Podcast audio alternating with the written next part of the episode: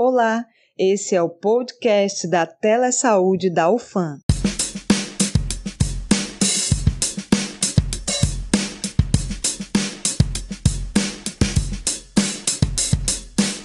Olá, queridos ouvintes! Sejam bem-vindos a mais um Telesaúde UFANcast. No episódio de hoje teremos aqui eu, Dália Cruz, do curso de Medicina, Gabriela Scarani, do curso de Odontologia, e eu, Leonardo Carvalho, do curso de Fisioterapia, para falar de um assunto muito importante para todos nós: o acidente vascular cerebral, o conhecido AVC. Anualmente, a data 29 de outubro marca o Dia Mundial do AVC. A campanha deste ano de 2020 teve o objetivo de alertar a respeito da importância da prática de atividade física sobre a sua prevenção, segundo o portal de notícias da Biblioteca Virtual em Saúde. Hum, mas o que é o AVC? O AVC, acidente vascular cerebral, ou também AVE, acidente vascular encefálico, conhecido popularmente como derrame cerebral, é uma condição em que há interrupção brusca do fluxo de sangue para alguma região do cérebro, interrompendo dessa forma o suprimento nutricional e de oxigênio imprescindíveis para o funcionamento cerebral. Existem dois tipos de AVC: o AVC isquêmico, que ocorre quando um coágulo entope um vaso que leva sangue para o cérebro e dessa forma interrompe o fluxo de sangue, e o AVC hemorrágico, originário do rompimento de um vaso sanguíneo no cérebro. O AVC é uma condição mais presente nas nossas vidas do que podemos imaginar. De acordo com o artigo Stroke de Campbell e Catry, publicado em 2020 na revista científica The Lancet, uma em cada quatro pessoas terá um AVC ao longo de sua vida.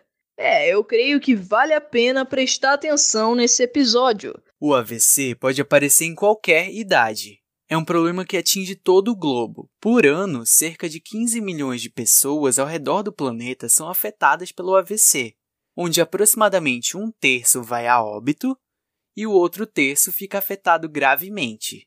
Por isso, acaba sendo com frequência uma causa de mortalidade e morbidade. Segundo o portal de notícias da Fundação de Vigilância em Saúde no Amazonas, em 2019, os casos de acidente vascular cerebral são a segunda causa de falecimento no Brasil, de acordo com dados do Ministério da Saúde. E assim, o AVC pode afetar as funções cerebrais de um indivíduo de diferentes maneiras.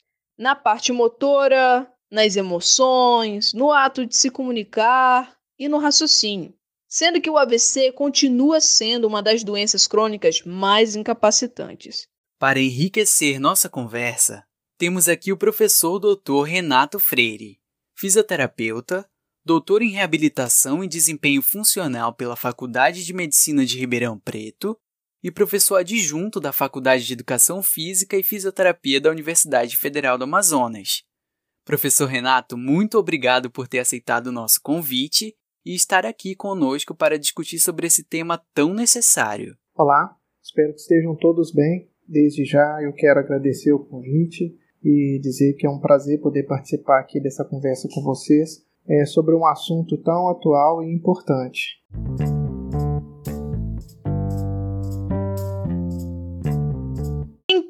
Vamos dar início às nossas perguntas. Doutor, quais são os principais fatores de risco para que alguém esteja mais suscetível a ter um AVC? Bem, fator de risco é aquilo que pode facilitar ou aumentar a chance de uma pessoa ter um acidente vascular cerebral. E identificá-los é muito importante.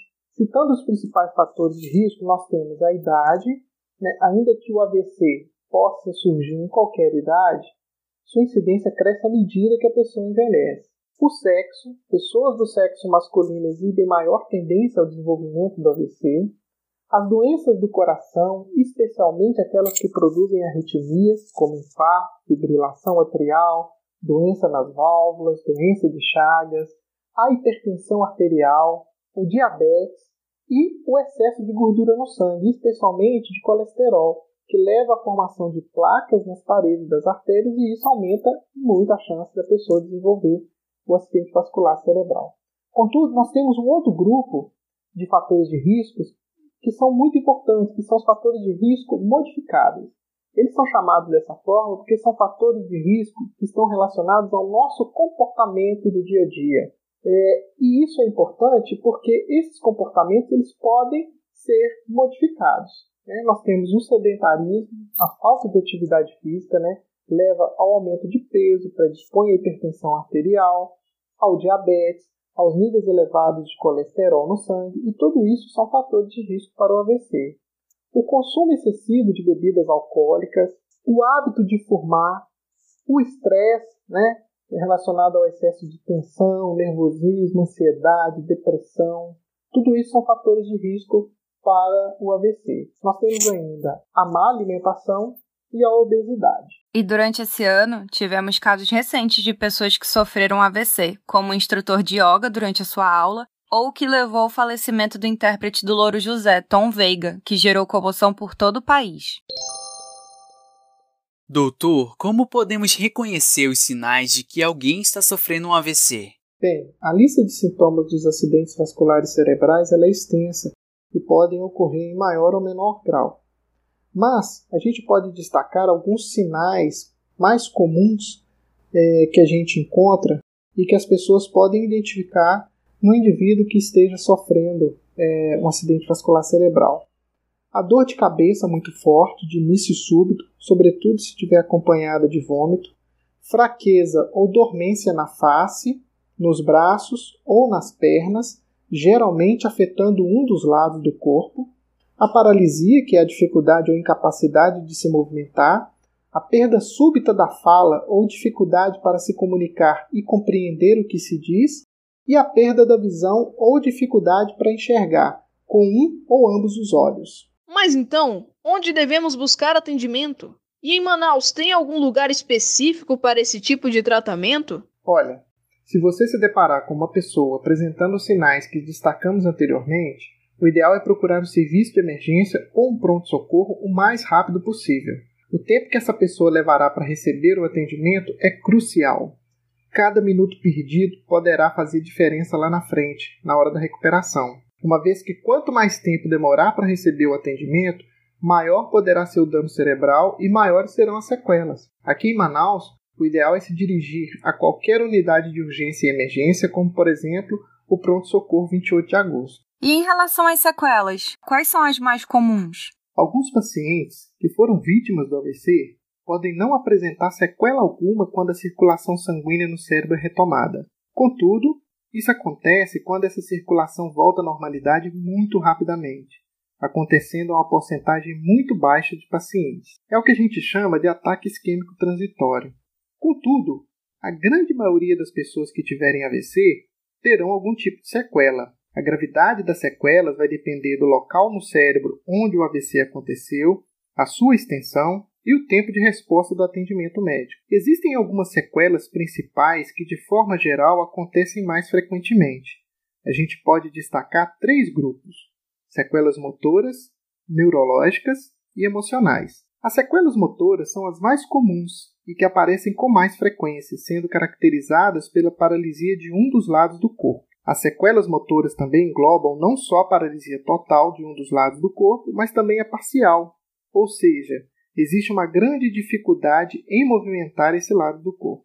Em relação às sequelas neurológicas, as principais são perda de memória, que pode ser definitiva ou não, dificuldade em se expressar, dificuldade em falar, comer, engolir a própria saliva, paralisia facial, desequilíbrio, dificuldade na localização espacial e ainda uma sensação de queimação no lado em que está paralisado. No grupo das sequelas emocionais, engloba-se a depressão, impaciência, dificuldade nos relacionamentos, isolamento, revolta e, por último, a negligência do lado do corpo que está paralisado. Este grupo de sequelas pode necessitar de uma grande atenção, tanto por parte da equipe de saúde como também pelos familiares. E como é o processo de reabilitação? Qual o papel da equipe multiprofissional no atendimento desses pacientes? Após o atendimento emergencial e as sequelas instaladas, a pessoa acometida pelo AVC deve iniciar o processo de reabilitação. Esse atendimento acontece geralmente por uma equipe multiprofissional com atuação interdisciplinar. Várias especialidades podem integrar essa equipe, como por exemplo, assistente social, enfermeiro, fisioterapeuta, fonoaudiólogo, médico, nutricionista, psicólogo, terapeuta ocupacional, dentre outros, dependendo da necessidade de cada paciente.